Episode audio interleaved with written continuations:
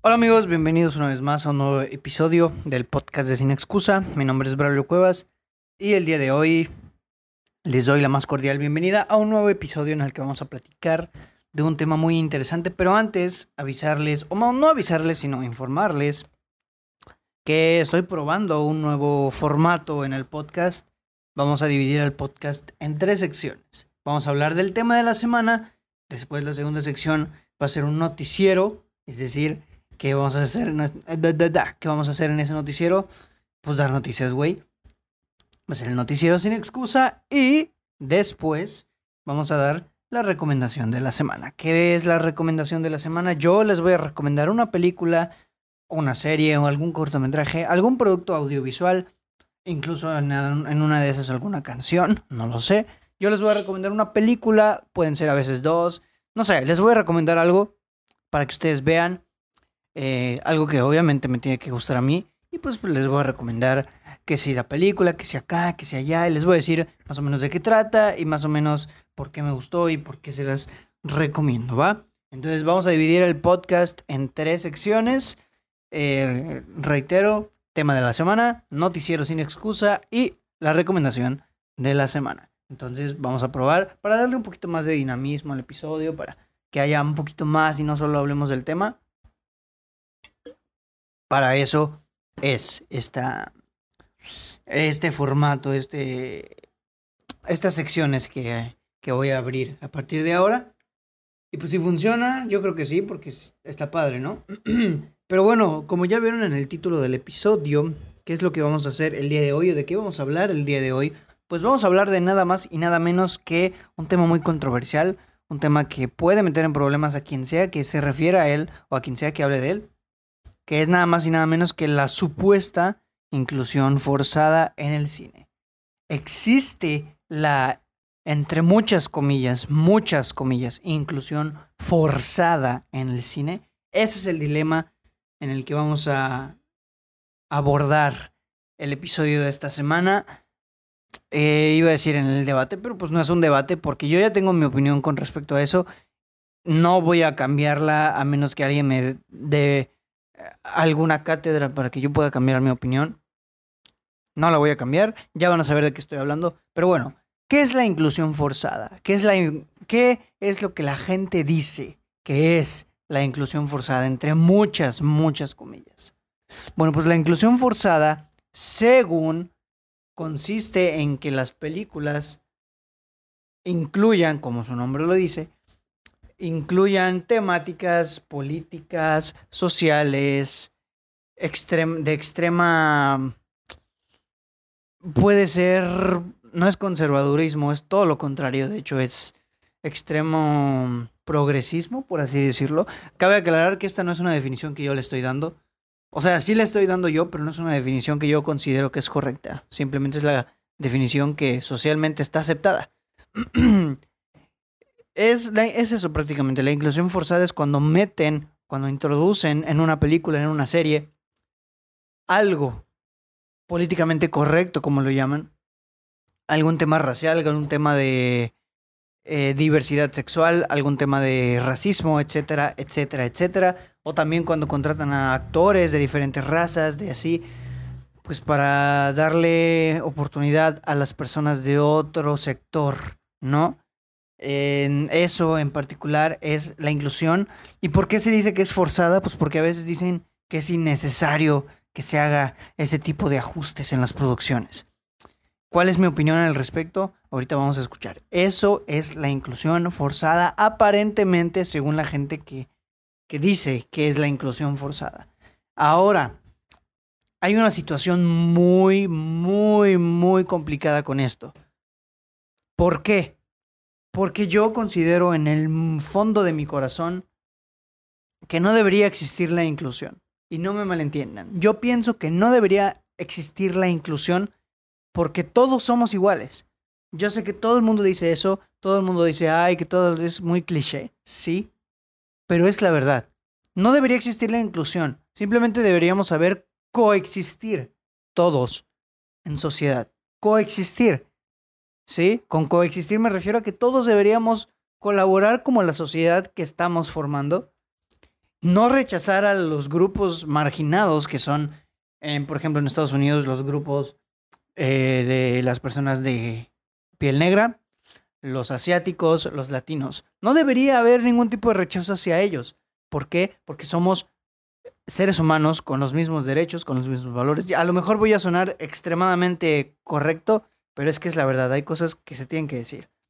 No debería existir la inclusión forzada porque deberíamos enfocarnos más en coexistir como lo que somos, sin distinciones, sin rechazos, sin absolutamente nada de eso, porque somos humanos y porque todos tenemos absolutamente los mismos derechos.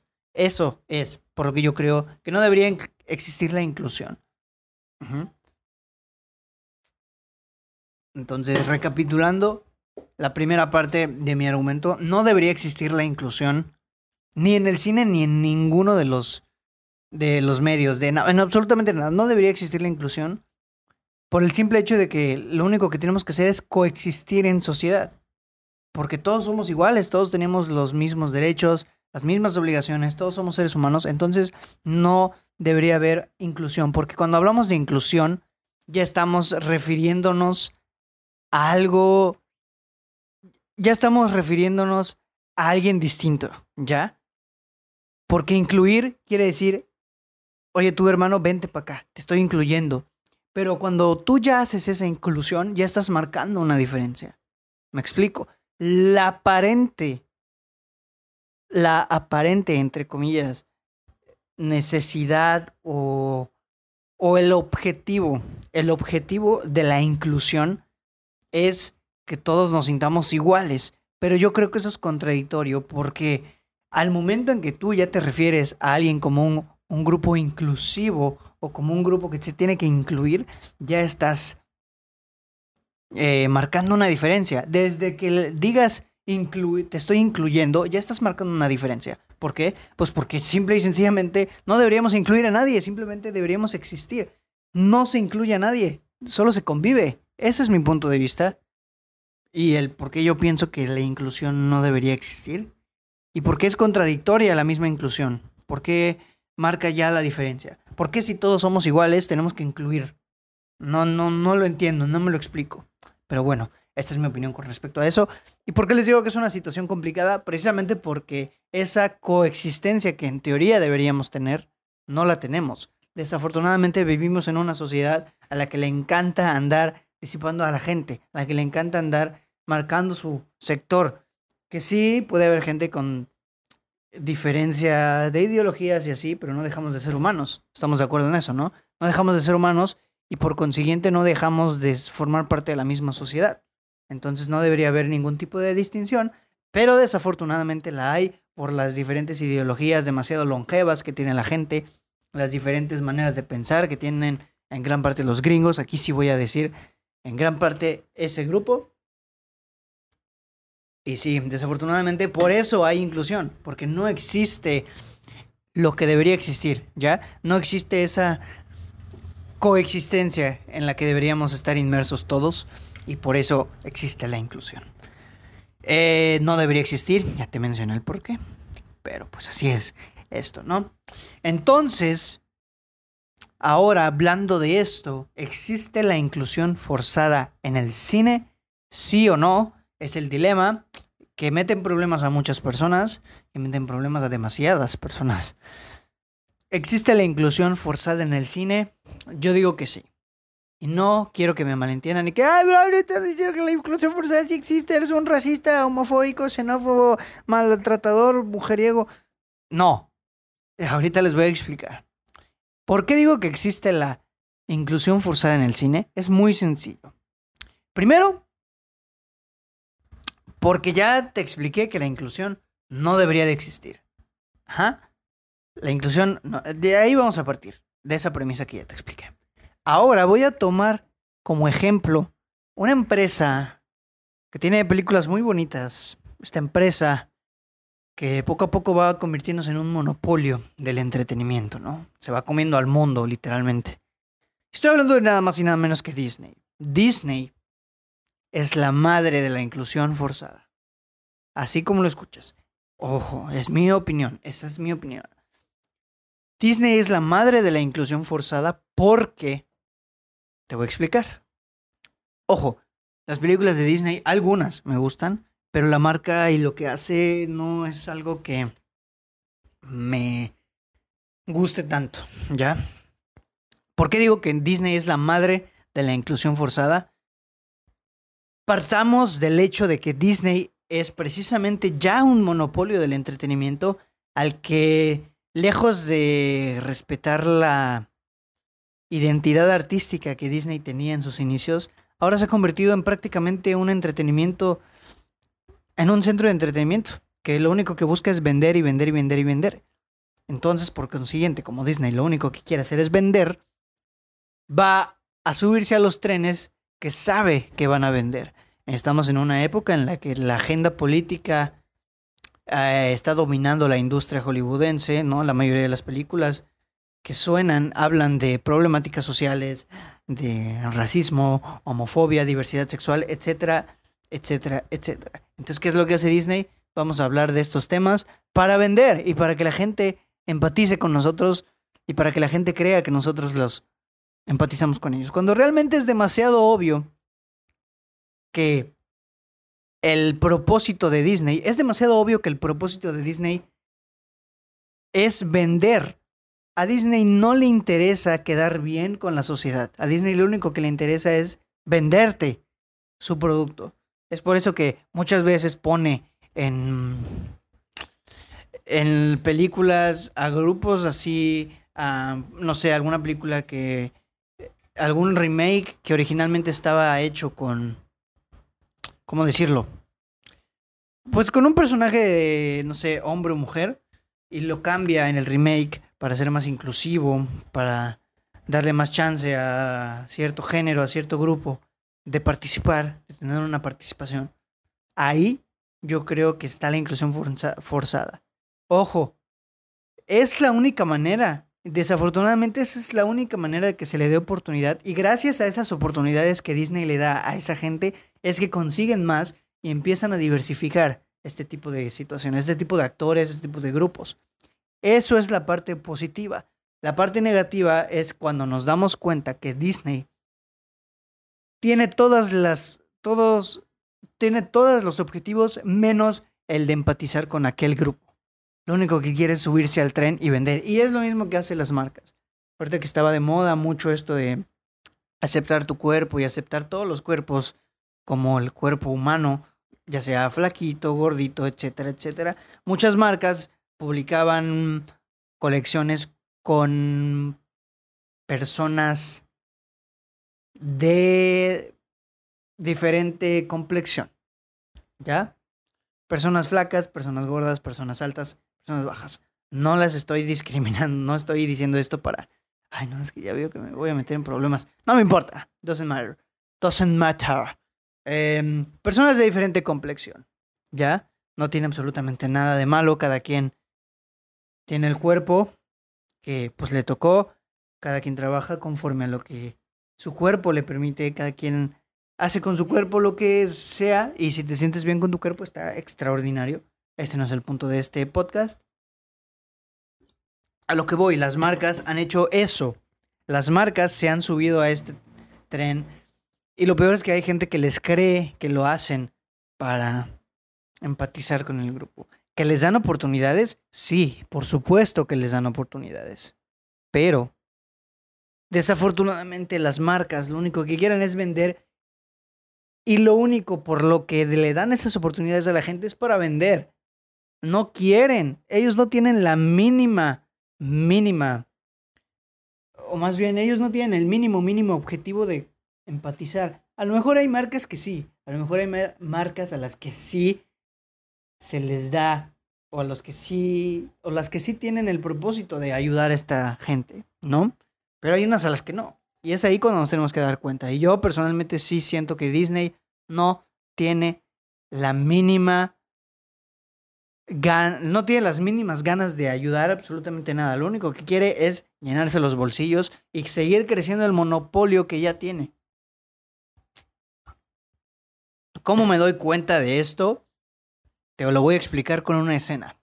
Marvel Avengers Endgame. Ya sabes cuál escena, seguramente si estás escuchando ese podcast, ya sabes cuál escena es. Justamente antes hablé de esto en mi Facebook, publiqué un comentario.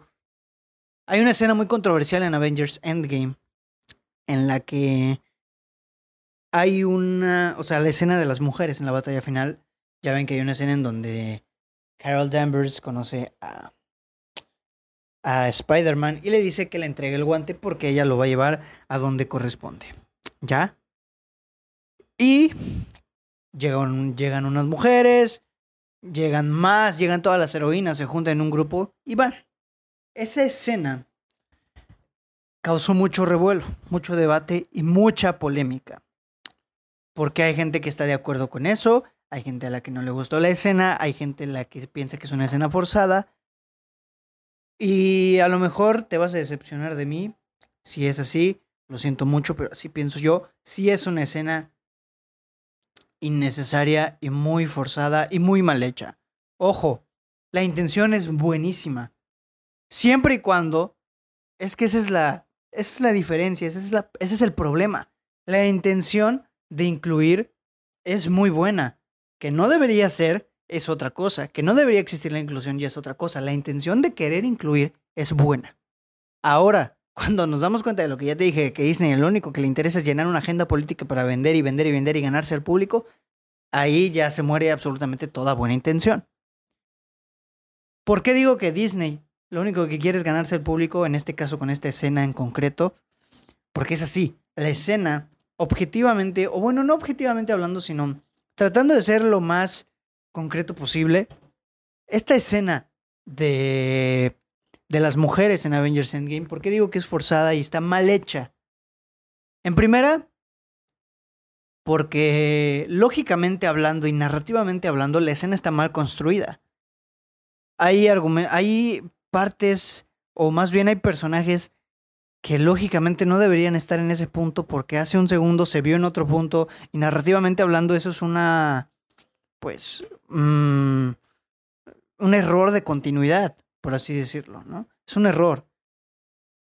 Y eso, quieras que no, si nos ponemos a pensar y si nos ponemos a analizar, es una muestra, o sea, la mala construcción de esa escena nos da la pauta para pensar que esa escena la único que la única razón por la que hicieron esa escena es para ganarse el público y para que vean, oh, wow, tenemos una ma tenemos una escena de inclusión, wow, el feminismo, sí, el empoderamiento de la mujer que repito, está bien, está extraordinario. Hay películas que tienen un empoderamiento femenino extraordinario. Ahí tenemos a Mad Max, el empoderamiento femenino. El personaje de Fury es extraordinario, es el empoderamiento femenino hecho y derecho con total credibilidad, con total fuerza y con una construcción narrativa excelente. Ahí tenemos la escena de las mujeres también en el último episodio de The Mandalorian, que está extraordinariamente bien construida en comparación con la de Avengers. Es una escena muy mal hecha la de Avengers. Y lo único que quiere, gracias a esa mala construcción de la escena, es que nos damos cuenta de que Disney lo único que quiere es llenar una agenda política para que la gente empatice o conecte con ellos más. Y lo logró, porque mucha gente eh, empezó a aplaudirle a Disney. Yo la verdad es que a partir de un momento de mi vida ya empiezo a ver las cosas con un poquito más de profundidad. No por creerme el super mamador, pero sí porque hay que ver todo con un ojo crítico. Hay que analizar todo el panorama para poder tener un argumento en concreto y una opinión al respecto de todo. Y yo me puse a pensar, ¿por qué? No tiene sentido.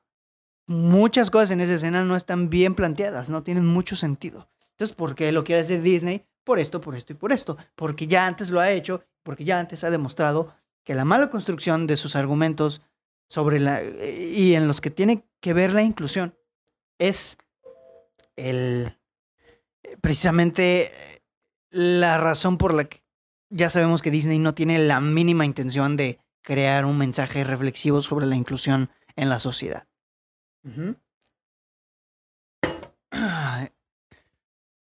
Por ejemplo, también tenemos Star Wars, el personaje de Rose, se llama, no me acuerdo, creo que sí, el personaje asiático. Y sí, sí, se llama Rose, el personaje. Es un personaje que, todos odiaron, o que todos odiaron y que Disney puso pues para darle un giro al elenco, ¿no? Darle un, un nuevo giro, tener un poco más de diversidad en el elenco. Entonces, como los fans odiaron al personaje, pero no porque sea chino, los fans odiaron al personaje porque es un mal personaje, está mal escrito, está mal ejecutado. Y los fans lo odiaron. ¿Qué es lo que hicieron los ejecutivos? Vamos a darle menos protagonismo y en el episodio 9 no va a salir casi nada. Sí, la agenda, o más bien, si el propósito de Disney, en este caso con Star Wars, era darle más diversidad al elenco, le valdría completamente madre si a la gente le gusta o no el personaje. ¿Qué es lo que harían en su lugar? Corregir al personaje y darle mucha más, una mejor construcción a la nueva película. Pero no, como a los fans no le gustó el personaje chino y como mi única intención era vender, venderte que somos diversos, que tenemos gente negra, que tenemos gente latina, que tenemos gente eh, china en el elenco, pues pues ya, o sea, eso te vamos a meter. Como esa era nuestra única intención, no nos importa que el personaje sea bueno o sea malo. Si no te gustó, pues lo vamos a quitar. ¿Por qué? Porque no cumplió nuestro objetivo y porque no va a vender. Eso es lo que hace Disney. Y es, eso me molesta de sobremanera por parte de Disney. Como no cumplió su objetivo de empatizar con la gente y ser políticamente correcto, órale, vámonos para afuera, a tu casa, a tu casa.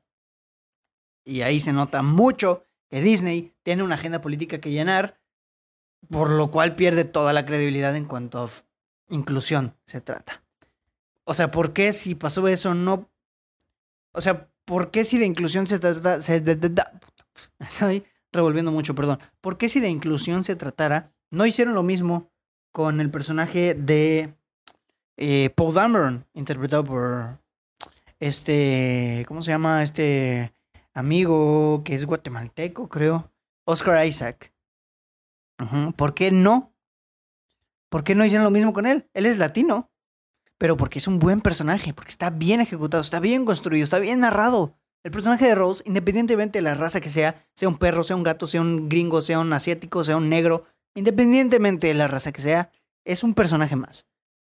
Star Wars se permite. Star Wars te da la pauta para que tu universo sea tan diverso que puedas, que puedas tener muchísimos personajes de muchos rasgos. Nadie le interesa que sea chino, negro, asiático, lo que quieras. A nadie. Absolutamente nadie. ¿Qué es lo que le molestó a la gente? La.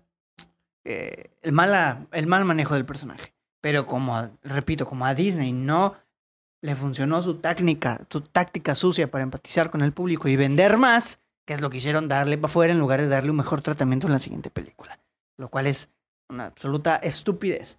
Y entonces, ya, en resumen, ¿existe la inclusión forzada? Sí, pero no es la inclusión forzada que todo el mundo se queja, porque también hay unos vatos que la neta se quejan de absolutamente todo y dicen, ay, sí, esto es inclusión, meten a una persona, ay, es inclusión. No. O sea, está perfecto que se le dé el chance a los grupos. O sea, está horrible que se le tenga que dar chance, ¿ya? O sea, normalmente deberían simplemente tener las mismas oportunidades. Está horrible que tengamos que llegar al límite de tener que incluir a las personas. Pero cuando hay una agenda política que llenar, cuando se nota que la... ¿Cómo decirlo? Que, que las intenciones no van direccionadas a un cambio social positivo, es ahí cuando el teatrito se te cae y cuando llegas a la inclusión forzada. Una inclusión mal construida que lo único que quiere hacer es llenar una agenda y tachar palomitas para empatizar con la gente y que la gente diga, ay, qué buenos son, qué, qué positivos. Y ahora, cambiando un poquito de tema, pero sobre la misma línea de la inclusión y de todo esto, o sea, hay que aclarar que inclusión puede ser de muchas cosas, de razas, de gente, de temáticas, etcétera, ¿no? Hay una situación también con esto de la inclusión que es muy interesante. Ahorita los Óscares son duramente criticados precisamente porque muchos dicen que lo políticamente correcto está infestando a esto, ¿no? Primero cabe aclarar algo. No porque una película hable de un tema, vamos a decirle así, políticamente correcto, que no me gusta mucho ese término, no porque una película hable de alguno de esos temas, significa que sea mala.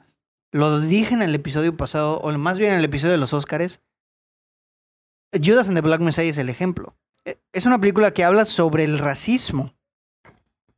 Y es una gran película. Es una película que maneja extraordinariamente bien. La película es, las películas son libres de usar la temática que quieran porque son universos diferentes. Son universos diferentes. Y es por eso mismo que a veces los directores se dan la libertad de elegir o no qué personajes, qué raza, qué etnia, qué tipo de sector va a incluir en su película. Y no tiene nada de malo porque es la idea del director. Las películas son su propio universo. Si en el universo el personaje principal es blanco, es blanco y ya está. No tiene por qué ser de cierta manera. Y esto me lleva al punto que, al que quiero llegar. Una película no tiene la obligación de transmitir ningún mensaje. Una película no tiene la obligación de transmitir ningún mensaje. La película es un universo y está construido de tal forma que funcione según su universo. No tiene la obligación de construir ningún, ningún mensaje.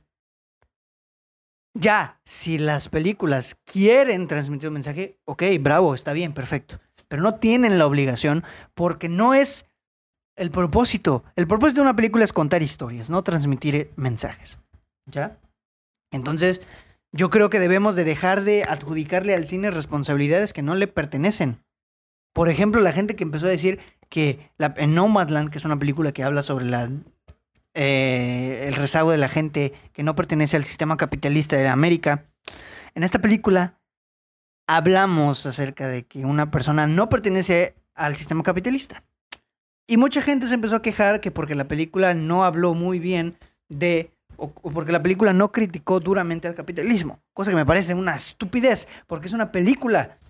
La directora no quiso hablar de eso, está perfecto, eso no la hace mala y eso no, o sea, la película no tiene la obligación de expresar eso. Justamente también hace poquito leí un tweet sobre las quejas que le hicieron a, Martin Scorsese cuando grabó The Wolf of Wall Street, El Lobo de Wall Street. Eh, perdón, es que tengo sed. ¿Está seca mi boca? Leí un tweet sobre las quejas de que le hicieron a Martin Scorsese cuando se estrenó El Lobo de Wall Street, que le decían que debió exponer todo lo malo que hizo Jordan Belfort. Y es como, Qué flojera que te tengan que decir qué es lo que tienes que poner en tu película. Eso es lo que da flojera. Eso es lo que está mal. Una película, vamos a retomar el argumento y a reforzarlo. Una película no tiene la obligación de transmitir ningún mensaje. El propósito de una película es contar historias, no transmitir mensajes. Una película funciona según las reglas que el guionista y que el director implantaron porque es su propio universo una película. Si para una película funciona que el personaje principal sea negro, va a ser negro. Si para una película funciona que el personaje principal sea blanco, va a ser blanco. Y así funciona. No tiene nada de malo porque no tiene la obligación de transmitir un mensaje. Punto. La única obligación del cine es narrar historias. Leí hace poquito, bueno, de hecho hace un ratito para reforzar el punto, un artículo de una página que se llama Mundo Películas. El artículo lo escribió, la verdad no sé, pero lo empecé a leer y desde que leí lo, esto, dije, no, adiós, no me va a funcionar para lo que quiero. Dice, el cine es un instrumento político. Acá queremos contarte las razones del por qué el séptimo arte debería ser inclusivo. Con lo inclusivo no nos vamos a meter, ya hablamos de eso. No debería existir la inclusión y ya. Deberíamos coexistir, punto. Pero el cine no es un instrumento político. El cine no es un instrumento político. El cine es un medio artístico. Que si al cine se le ha aprovechado por su gran capacidad expansiva de llegar a las personas para transmitir mensajes es otra cosa. Pero el propósito principal del cine es narrar historias, no mandar mensajes políticos. Y eso es algo que mucha gente no entiende y que quiere que a fuerzas todas las películas hablen de esto, de esto y esto. Es por esto que Guillermo del Toro decía, yo me he ganado lo que me he ganado con mi estilo y es por eso que tengo un mérito grandote. Y yo también le doy el mérito. Guillermo del Toro ganó un Oscar con una película de ciencia ficción que no habla de absolutamente ningún tema controversial, sea racismo, sea homofobia, sea eh, la comunidad LGBTQ, la, comunidad eh, feminista, la comunidad, etcétera, etcétera, etcétera. Guillermo el Toro se ganó el Oscar con una película que habla sobre una morra que se enamora de un pescado y ya, así se ganó el Oscar, sin ninguna agenda, lo cual está extraordinario y nos da la razón de esto, de que una película no necesariamente tiene que transmitir un mensaje. Y pues eso, ¿por qué tiene que ver con la inclusión? Pues porque mucha gente también le quiere adjudicar a las películas, o quiere que a fuerzas las películas incluyan estos temas en sus historias, lo cual, pues no. O sea, si algún director tiene la idea y quiere hacerlo, bienvenido sea. Es lo que te decía, no porque una película hable de estos temas es mala, y no porque una película no hable de estos temas es mala. Ese es el punto, ¿no? Entonces ya en resumen, para ir a pasar con la siguiente sección, estamos hablando de que la inclusión forzada en el cine sí existe, pero solo cuando nos damos cuenta de que la empresa es la que tiene intenciones muy alejadas a lo de la transmitir el mensaje social. ¿Ya? Yo no estoy peleado con que se use con que gente de grupos marginados tenga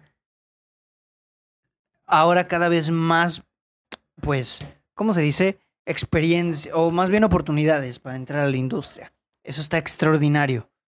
Con lo que sí estoy en total desacuerdo es con que las marcas se aprovechen de eso para vender más, en lugar de querer realmente transmitir y que la gente les cree. Es el problema con la inclusión. Creo que sí hay inclusión forzada, porque las empresas mm, introducen esto con el único afán de llenarse los bolsillos de lana.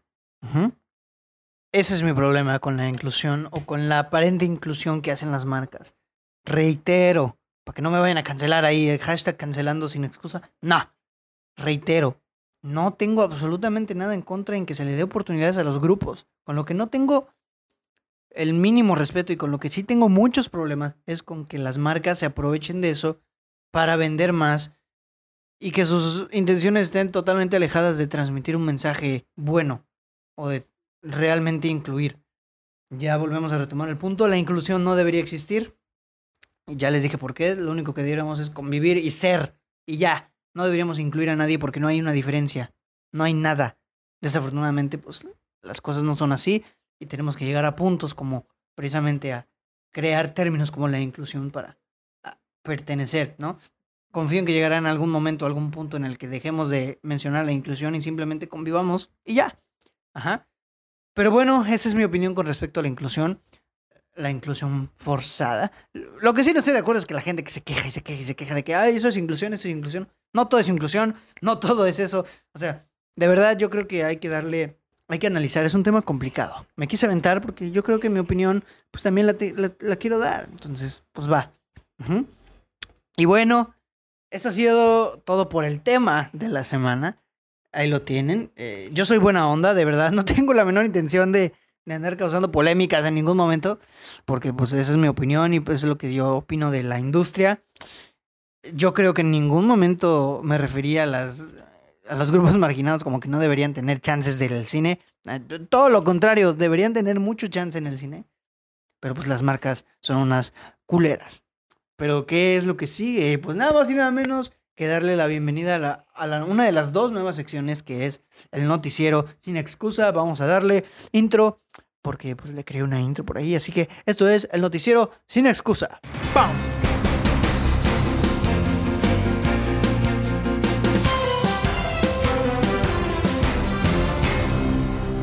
Así es, señoras y señores, es correcto, es correcto. Eh, yo soy Braulio otra vez para darles, pues, las noticias de la semana, ¿no? Muchas de las noticias sorpresivamente quieren, o más bien están referidas al mundo de los superhéroes, lo cual está interesante, así que ahí les va. Como primera noticia es que Marvel lanzó, iniciando la semana el lunes, empezó con todo, lanzó un tráiler en el que hablaba o nos mostraba todo lo que va a conformar la fase número 4 del universo cinematográfico de Marvel. Y nos daba nuevas fechas. Entre las fechas tenemos a Black Widow, que se estrena el 8 de julio del 2021, aquí a la vuelta de la esquina. También tenemos a Shang-Chi, que se estrena el 3 de septiembre de 2021, un día después de mi cumpleaños. La voy a ver. Tenemos la siguiente fecha, The Eternals, el 9 de noviembre de, de 2021. Tenemos tres películas de Marvel este año. Cuatro películas de Marvel este año. En Spider-Man No Way Home llega en diciembre 17 de 2021. Doctor Strange in the Multiverse of Madness llega en marzo 25 de 2022. Thor, Love and Thunder, perdón. Mayo 6 del 2022, Wakanda Forever, julio 8 del 2022, que es la secuela de Black Panther, que se va a llamar Black Panther Wakanda Forever. Y The Marvels, que se dice que es la secuela de The Captain Marvel, eh, llega en noviembre 11 de 2022. Así es, esas son las fechas oficiales de los nuevos proyectos de Marvel. No creo ya que se atrasen, ojalá no, pero bueno, esas son las fechas. La siguiente noticia, muy ad hoc al tema del que platicamos hace un momento, se ha revelado que Warner Brothers está en búsqueda de un director afroamericano para el nuevo proyecto de Superman, que prepara entre los candidatos. Destacan Barry Jenkins, Stephen Capel Jr., J.D. Dillard, Regina King y Shaka King. Shaka King, perdón. Eh, muy interesante esta noticia. Eh, mucha polémica se causó gracias a ella. Yo, la verdad, no sé, esto de un director negro para, para dirigir una película con un protagonista negro me da... No muy me gusta, porque yo creo que estamos hablando de un Superman. Digo, soy desconozco el contexto de los cómics de este Superman. No sé si realmente hay una lucha sobre el racismo en sus cómics. Porque si es así, yo creo que sí, en, definitiva no hay mejor guerrero, o más bien no hay mejor narrador que el que vive la esa misma lucha. Pero no sé, no me gusta mucho eso de que los directores negros van a hacer películas de negros. Eso se me hace tonto. Es que volvemos a lo mismo, es convivir en el mismo mundo, que todos puedan tener las mismas oportunidades de todo y no sé qué, no, da igual. Pero bueno, alguna razón tendrán. no me meto más en problemas. Mantengo eso, mi opinión. No hay peor inclusión que la que excluye. Pero bueno, ahí te va. La siguiente noticia también de Marvel. Adiós viernes de Marvel, dice el encabezado. Loki adelantará su fecha de estreno al 9 de junio y anuncia que ahora los episodios se estrenarán cada miércoles. Ya no tendremos viernes de Marvel, sino miércoles. ¿Qué es lo que pienso? Pues está bien. O sea, yo no vi Falcon and the Winter Soldier. Me gustaba mucho el formato. Me gusta mucho el formato semanal que está manejando Disney Plus con sus series. Y pues, si viene antes, que bueno. Lo del miércoles a lo mejor le resta visión a los episodios, pero bueno. A lo mejor les va bien, a lo mejor les va mal. Ya veremos. Otra noticia que estoy en total desacuerdo. La película nosotros los Nobles tendrá un remake estadounidense hecho por Netflix. Por lo general, los remakes se hacen aquí en México y son remakes de películas gringas. Ahora es al revés. Una película mexicana tendrá un remake gringo. ¿Ok? La cinta llevará por título We Are the Nobles. y Gary Alasraki, director de la versión original, estará vinculada al proyecto. Y yo me pregunto, ¿para qué, güey? ¿Para qué? Nosotros los Nobles es de lo más rescatable de las comedias mexicanas de los últimos años. ¿Para qué le haces un remake? Digo, al final de cuentas, si el remake no te gusta, pues vete a la original, está bien. Para gustos los colores. Pero ¿para qué, güey? O sea, ¿para qué? Esa es mi pregunta simple. ¿Para qué un remake? Y gringo. ¿Para qué? No sé, o sea. Ah. El hecho de que sea gringo ya me mata todas las esperanzas de que sea bueno, porque la comedia gringa en muchos de los casos es totalmente estúpida absurda. Pero bueno, vamos a ver qué sucede, ¿no? Saldrá Netflix, seguramente la veré. O no sé, yo creo que a lo mejor y no la veo porque la película uno la original me gusta. No sé, me da miedo, miedo me da. Pero bueno, así es esto, así es la industria. ¿Cómo no abrí esta eh, sección cuando se dijo lo de el remake de Drug para desahogarme? Pero bueno, la última noticia es que Demon Slayer Demon Slayer, esta película que se acaba de estrenar, que es de un anime. Dice, Demon Slayer Mugen Train, creo que se llama la película, se acaba de convertir en la cinta más taquillera en la historia de Japón. La cinta estrenada en plena pandemia ha recolectado más de 458 millones de dólares a nivel mundial, superando películas como Your Name o El viaje de Chihiro. Y esto, ¿por qué lo incluyo? porque estamos ante el posible regreso del cine, la salvación del cine. Es Japón, sí, pero que una película de esta magnitud tenga las ganancias que está teniendo, que son casi 500 millones de dólares, casi medio billón. Wow. ¿Medio billón? No sé, la verdad no sé, no quiero meter en problemas con números. Casi 500 millones de dólares. O sea, wow. Y en pandemia, doble wow. ¿Estás de acuerdo? No manches, eso es grandioso porque quiere decir que el cine todavía no está muerto. Así que pues eso nos alegra a todos. Y con eso terminamos el noticiero sin excusa de, de la semana. Vamos a pasar con la última sección, que es nada más y nada menos que la recomendación de la semana. Así que va.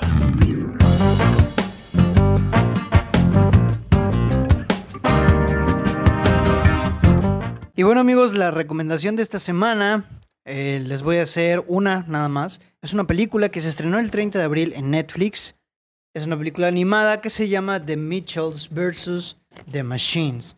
Yeah, yeah, yeah. Esta película es, es extraordinaria, es muy buena. Estoy en proceso ya de... Estoy haciendo ya mi, mi review, mi opinión en el canal para que la vayan a watchar. Todavía no está lista, va a demorar un poquito porque estoy entre clases y proyectos finales, pero va a llegar.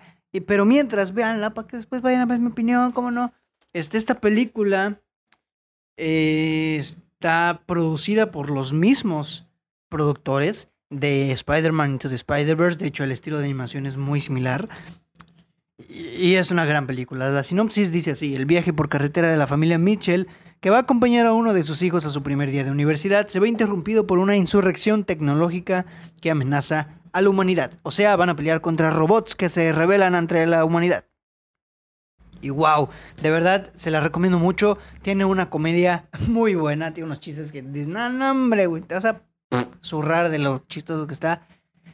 Hay una temática, unos mensajes bastante impactantes y fuertes en la película. La manera en que adaptaron esto de la modernidad, de que las redes sociales la tecnología, etcétera, está muy bien desempeñada en la película y la historia, sobre todo, está muy interesante, ¿no? Y ni se diga la animación. La animación es exquisita, un 10 de 10. O sea, de verdad es una gran película, no se la pueden perder. Véanla. Nadie me está pagando por decir, ojalá me estuvieran pagando por decir esto. Netflix, órale, te estoy dando público, págame. Pero pues ahí lo tienen amigos, esa es la recomendación de la semana. Eh, y ya, esa es la recomendación de la semana. Y con esto cerramos el episodio de esta semana. Muchas gracias a ti, amigo, que me escuchaste por completo. Em, espero que estés de acuerdo, a lo mejor con mi punto. Y si no, pues comenta donde me, estés escuchando. Porque no estás de acuerdo con lo de la inclusión. Comenta igual qué opinas de los nuevos eh, formatos. Pero bueno, eh, este ha sido el episodio número 44, creo. Ya vamos para el 50. Tengo que pensar. Díganme qué quieren que haga yo para el episodio 50. Pues porque un episodio especial. Son 50 semanas hablando como loro y, pues es importante. Pero bueno, muchas gracias por escuchar el episodio de esta semana. Ya saben que nos pueden seguir en Instagram como Sin Excusa, en Facebook también como Sin Excusa, en YouTube también como Sin Excusa. Suscríbanse y activen la campanita. Y el podcast está disponible en Anchor, Spotify, Apple Podcast. En Google Podcast ya no, porque tenemos un problema ahí que todavía estamos solucionando, pero bueno, no tenía tanto curso en Google Podcast.